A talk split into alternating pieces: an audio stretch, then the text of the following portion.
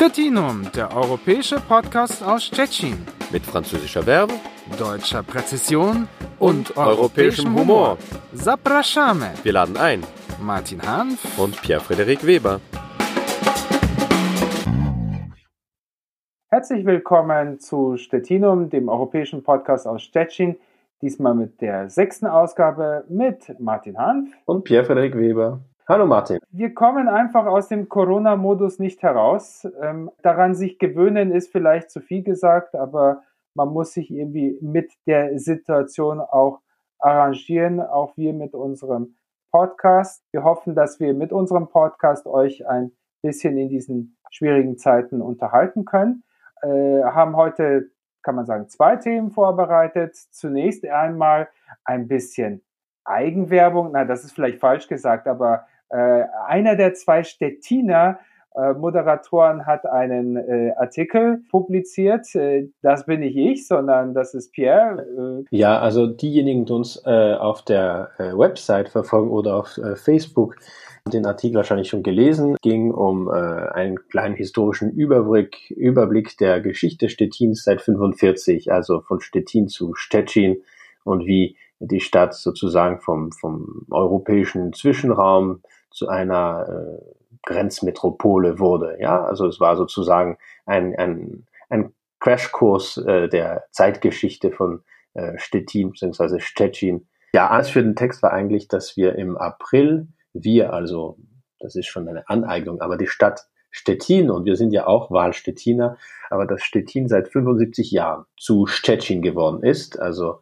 der, der, der Krieg endete in Stettin am 25. April und so äh, ganz offiziell war die Stadt erst ab äh, Anfang Juli polnisch, nach einem gewissen Hin und also her. Also das war jetzt sozusagen auch für dich der, der, der Anlass, dass, warum du den Artikel Ja, ja, also als Überlegung. Ja, sozusagen, wir leben ja in einer Zeit, wo äh, oft äh, ja, Jubiläen äh, und verschiedene äh, äh, runde äh, Jahrestage gefeiert werden rund um Beginn oder Ende des Zweiten Weltkriegs und so weiter. Und das war so ein so ein Anlass aus lokaler Perspektive. Ja, also ich meine, das, was du ja in diesem Artikel beschreibst, diese Peripherie oder diese Situation, in die Stettin mit äh, Ende des Zweiten Weltkrieges gekommen ist, äh, das ist ja schon etwas ganz äh, Besonderes, besonders auch deshalb, weil die Stadt ist ja sozusagen nicht sauber geteilt worden ist, sondern das linke Oderufer, auf dem ja heute auch die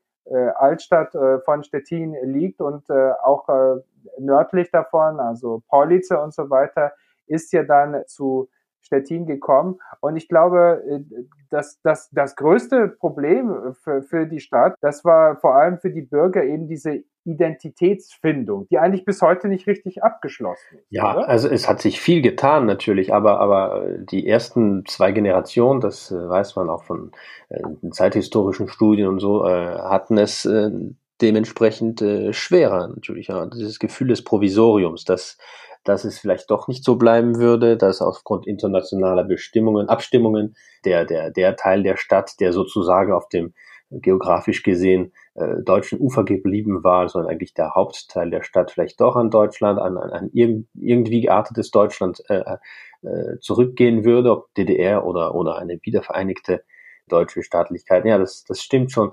Aber äh, auch der Platz Stettins im, im, sozusagen im Mental Mapping, also in der, in der mentalen Landschaft, auch auf deutscherseits. Heute ist ja eigentlich ganz, äh, ganz eigen, ganz interessant. Ich hatte, äh, vielleicht hattest du auch solche Erfahrungen. Ich kann mich erinnern, vor ein paar Jahren hatte mich ein Kollege in Frankfurt an der Oder, also der also an der Viadrina arbeitete, an der, an der Viadrina Universität, hat er mich eingeladen für so ein einen Vortrag. Ich arbeite also im akademischen Bereich. Ne? Und zur Begrüßung äh, des Gastes, also meiner Begrüßung, sagte er den, den Studenten, ja, also wir dürfen hier einen, einen Kollegen äh, begrüßen, der von der anderen Oder-Seite gekommen ist. Und da habe ich ein bisschen gestutzt und mir gedacht, jein, also im Falle Stettins habe ich eigentlich die, die Oder-Seite gar nicht gewechselt, den Staat schon, aber ich war ja schon auf der linken Seite, ja da hat er sich da äh, gedacht, was, wie jetzt? Ach ja, stimmt schon, ja, da haben alle gelacht, aber das hat ja auch, war ja auch vielsagend, wie man das aus deutscher Seite äh, betrachtet. Ja, also sozusagen ja die Oder ist ja also beziehungsweise die Neiße und dann wieder flussabwärts Richtung Norden die Oder ist dann der Grenzfluss und das ist sie überall. Jein, also gerade ab Griffino nördlich äh, biegt die die Grenze etwas nach Westen, Nordwesten ab. Ja, und in Stettin ist ja eigentlich die ganze Oder polnisch geworden. Und, und, und das, was du ja auch beschreibst, das, also das war für die DDR-Regierung auch ein absoluter Zankapfel. Also äh, das ist ja auch eine hochspannende Geschichte, also dieses Verhältnis der sozialistischen Brüderstaaten, wie man das ja damals so, so genannt ja, hat. Ja, also die Familie, ähm, die Familie kann man sich nicht aussuchen. Ne? Nach außen hin hat man natürlich irgendwie die natürlich diese, diese Freundschaft zwischen äh, der DDR und der, der Volksrepublik äh, zelebriert. Aber es gab natürlich immer wieder ähm, Episoden in der Nachkriegsgeschichte. Und das hat natürlich Stettin dann insbesondere betroffen, weil das ja an der Grenze lag, wo ganz äh, offensichtlich wurde, dass es da massive Konflikte auch gab. Ja, ne, also Interessenkonflikte, ja, das, das gab es, auch wenn es äh, meistens äh, ja, von der Propaganda unter den Teppich gekehrt wurde, weil das einfach nicht sein durfte. Aber ja, sozialistische Staaten waren äh, in dieser Hinsicht eigentlich äh, sozusagen normale Staaten, also die ihre auch eigenen Interesse haben vertreten wollen, auch wenn sie manchmal äh, innerhalb des Ostblocks, des sogenannten Ostblocks, miteinander äh, nicht so richtig in Eintracht standen. Ja? Also der, der Begriff Ostblock ist ja sowieso ein Blödsinn. Ne? Also es war ja nie ein Block, mhm. aber von außen betrachtet sah das so aus. Ne? Und na gut, die Systemgrenze hat es auch noch verstärkt. Gut, wenn man die Berliner Mauer oder den den eisernen Vorhang äh, vor Augen hatte, ist das ja verständlich. Das war ja eine stark militarisierte, äh, stark militarisierte Zone, ja, also die, die Zone. Der naja, und auf der anderen Seite, ja, war es ja auch so, dass, dass gerade zum Beispiel als, als es dann äh, Anfang der 80er Jahre äh, in Polen äh, mit äh, Solidarność, also mit der Gewerkschaftsbewegung der Solidarität, ähm, begann, da, da sind äh, die Funktionäre in Ostberlin ja, kann man sagen, fast regelrecht in Panik geraten, haben das natürlich äh, sehr missbilligend betrachtet. Das ist natürlich schon ein, das war auch ein, ein schwieriges Verhältnis.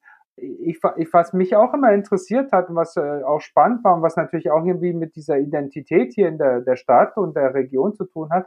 Es gibt natürlich viele äh, deutschen Stettiner, die dann eben nach dem Zweiten Weltkrieg fliehen mussten, die sich oft nur wenige Kilometer von der Grenze niedergelassen haben, aber die sozusagen ihren, ihren Schmerz über den Verlust der Heimat so in der DDR öffentlich eigentlich nie zeigen konnten. Ja, also es ist sowas wie, wie äh, Landsmannschaften oder, oder, oder vertriebene Organisationen, wie sie, wie sie dann äh, in den westlichen Teilen Deutschlands äh, gegründet wurden und auch äh, unterstützt wurden, ja, für, für ihre kulturellen äh, Aktivitäten äh, und so weiter. Das, ist, das, das durfte es auf DDR-Seite nicht geben. Da war die, die Stasi äh, ganz nah dran an diese, diese eventuellen Gruppierungen, um die äh, zu unterbinden.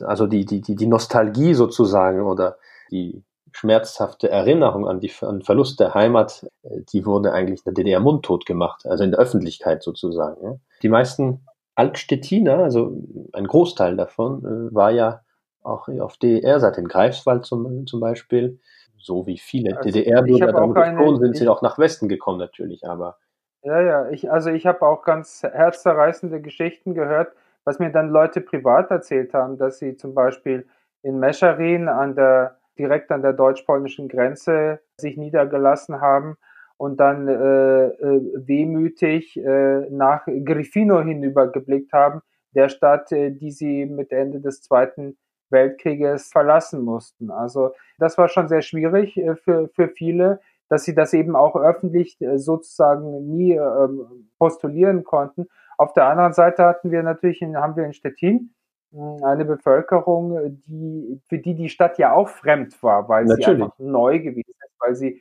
weil sie dort hingekommen ist. Die Frage der Identität wird eigentlich immer wieder gestellt und es ist natürlich spannend, wie sich das entwickelt hat. Es ist natürlich, jede Generation entwickelt ein anderes Gefühl für die Stadt. Äh, ja, mir kommt kann vor, gespannt sein. Dass, dass, ja? äh, das Verhältnis, das die jetzige Generation und, und ja, vielleicht schon äh, angefangen mit der der vorigen, ja, zur Stadt und besonders zur deutschen Vergangenheit entwickelt hat, ist ein viel entspannteres, ja. Das Interesse äh, an reichhaltigen Vergangenheit der Stadt äh, ist ja enorm gestiegen. Da, wir hatten ja Gelegenheit schon darüber zu äh, plaudern. Und äh, ja, also wie gesagt, äh, man, man integriert das viel natürlicher, ja. Äh.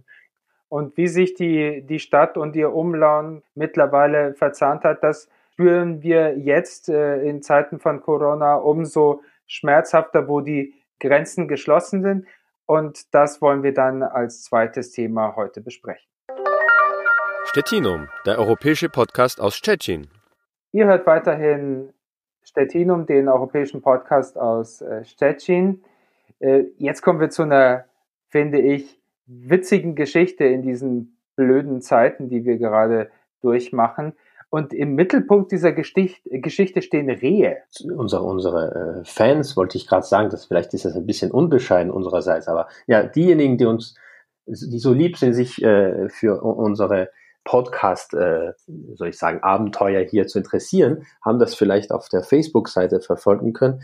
Es äh, gab eine Meldung von der BBC zu einer Studie, die gemacht wurde im äh, deutsch-tschechischen Raum, und zwar zu den Rehen, zum, Ver zum kollektiven Verhalten der Rehe an der Grenze. Und äh, wir sprachen ja äh, kurz äh, vorher, also im Verhältnis äh, zum Kalten Krieg, von der äh, Grenze, also der Systemgrenze, dem eisernen Vorhang. Ja, und so ein, ein, ein Teil dieses eisernen Vorhangs verlief ja an der Grenze zwischen Tschechien und, und Bayern, also äh, in dem Bereich. Ja, und heute noch, und das, das ist der Fund, also das, das Ergebnis dieser Studie, heute noch vermeiden es die Rehe durchwegs über die Grenze zu springen, zu hüpfen, ja, sozusagen an dem Punkt. Also die tschechischen Rehe bleiben sozusagen in Tschechien und die deutschen Rehe auf deutscher Seite. Das hat sich so sozusagen im, im, im, im in der kollektiven äh, Erinnerung der, der, der Gattung festgesetzt. Also man kann sich vorstellen, dass es da auch Opfer in der Rehbevölkerung gegeben hat, dass da automatisch geschossen wurde.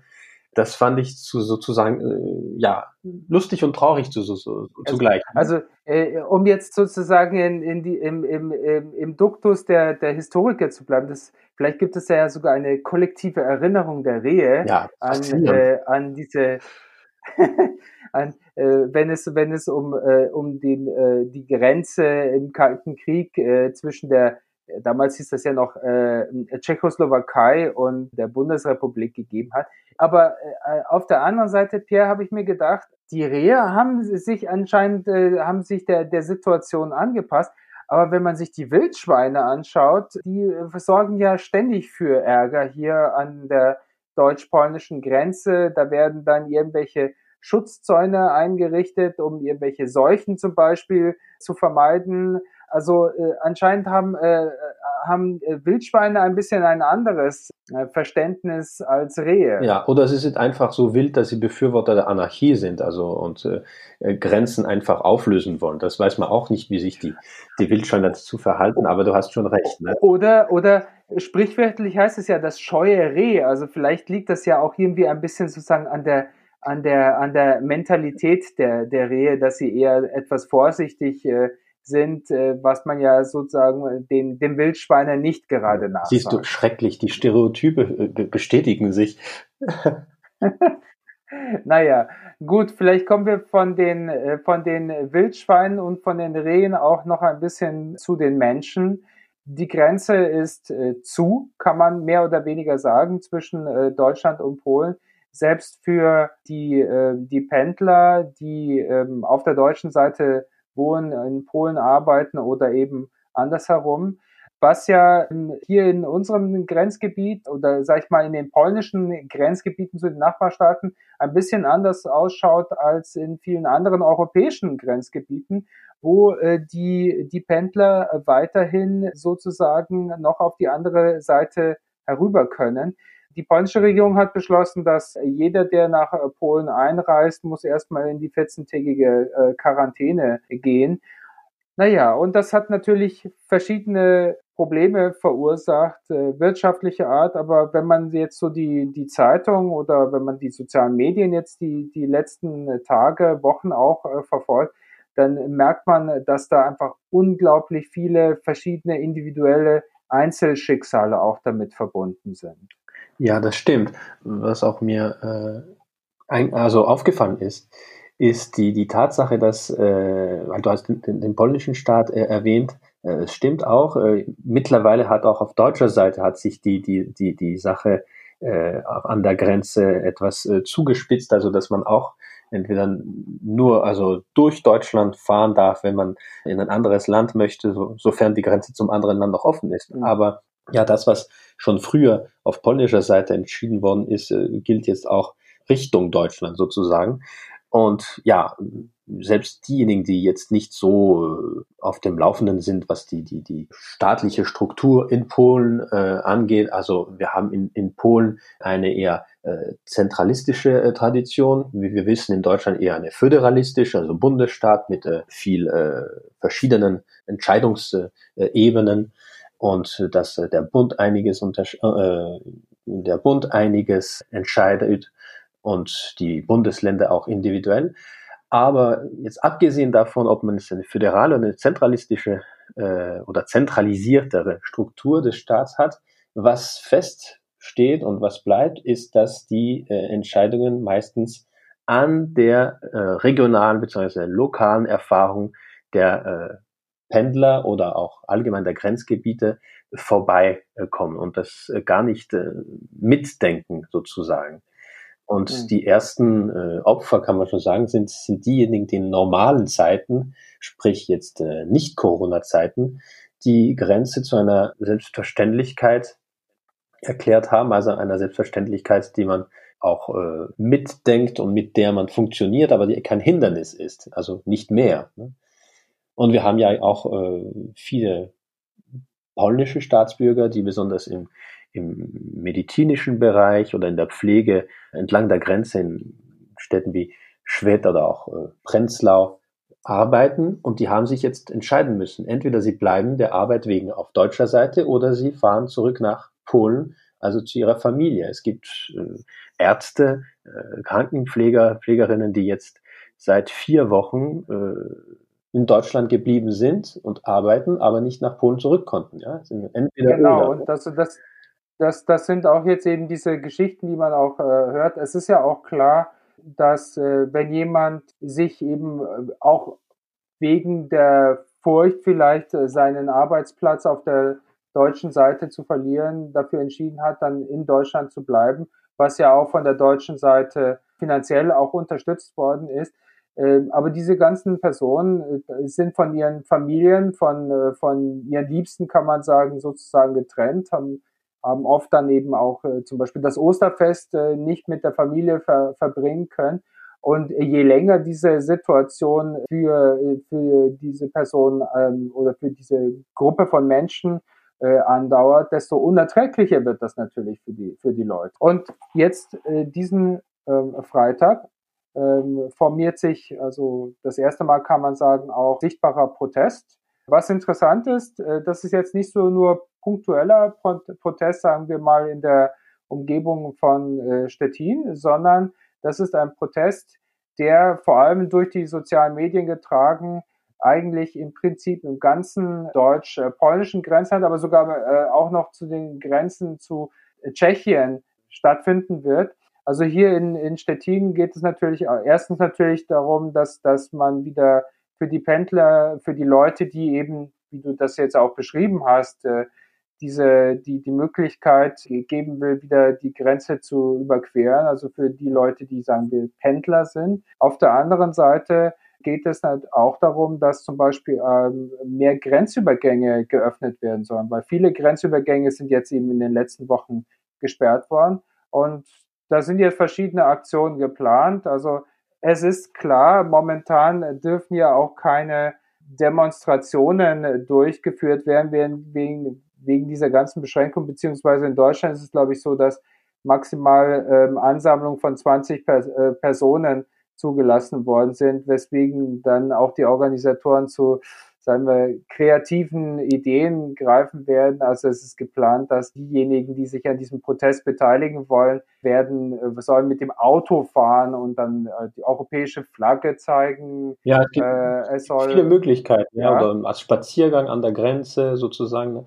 Genau. Aber be be ja. besonders, besonders hart trifft es ja natürlich die Städte, die tatsächlich äh, auf beiden Seiten der Oder lagen, also und von der Oder als äh, einer Staatsgrenze getrennt wurden seit 45 und sozusagen als zwei, also als Doppelstadt äh, existieren. Ja, Słubice auf polnischer Seite, Frankfurt an der Oder auf der westlichen, Gubin, Guben, Gorzelec, Görlitz und so weiter. Ja, das ist schon nice nachher, also flussaufwärts nach Süden. Aber äh, es ist ja so, dass äh, die, die, die Grenze jetzt seit dem Polen auch ein Teil des Schengen-Gebiets äh, geworden ist, dass diese, diese Grenze einfach äh, nicht mehr so, äh, so stark markiert war und dass die Städte ja vielleicht nicht zusammengewachsen sind, aber doch ziemlich viel miteinander zu tun hatten und dass das ganze Gewebe sozusagen, ja, dass das ganze gesellschaftliche, wirtschaftliche, persönliche Gewebe zwischen den Bewohnern auf, auf der einen und anderen Seite der Stadt ist jetzt sozusagen äh, zeitweilig äh, durchschnitten worden. Ne? Ja. Das sind gerade die Bürgermeister dieser, dieser Städte, die auch äh, äh appelliert haben und äh, mit, mit offenen Briefen an die, an die jeweilige Regierung, man möchte sich doch Gedanken machen, das nicht zu zerstören, auch wenn es äh, natürlich äh, aus gutem Grund geschehen war, ne? was die, die, die Epidemie angeht, und dass man sich doch äh, Lösungen ausdenkt. Ne?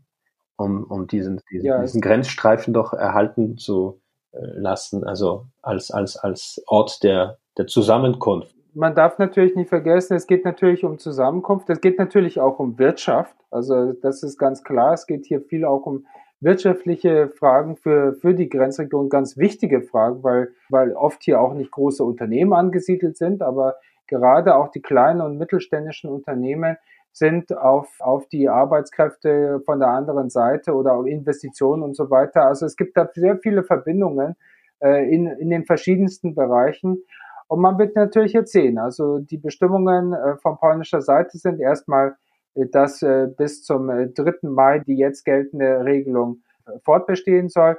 Wie es sich dann weiterentwickeln wird, wir werden sehen und wir werden natürlich in Stettinum dann auch darüber berichten.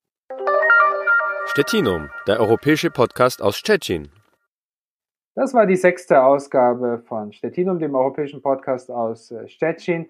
Am Mikrofon verabschieden sich wie immer Martin Hahn und Pierre-Frederik Weber. Tschüss. Tschüss, au revoir. Stettinum, der europäische Podcast aus Stettin. Mit französischer Verbe, deutscher Präzision und, und europäischem Humor. Zapraszamy. Wir laden ein. Martin Hanf und Pierre-Frederik Weber.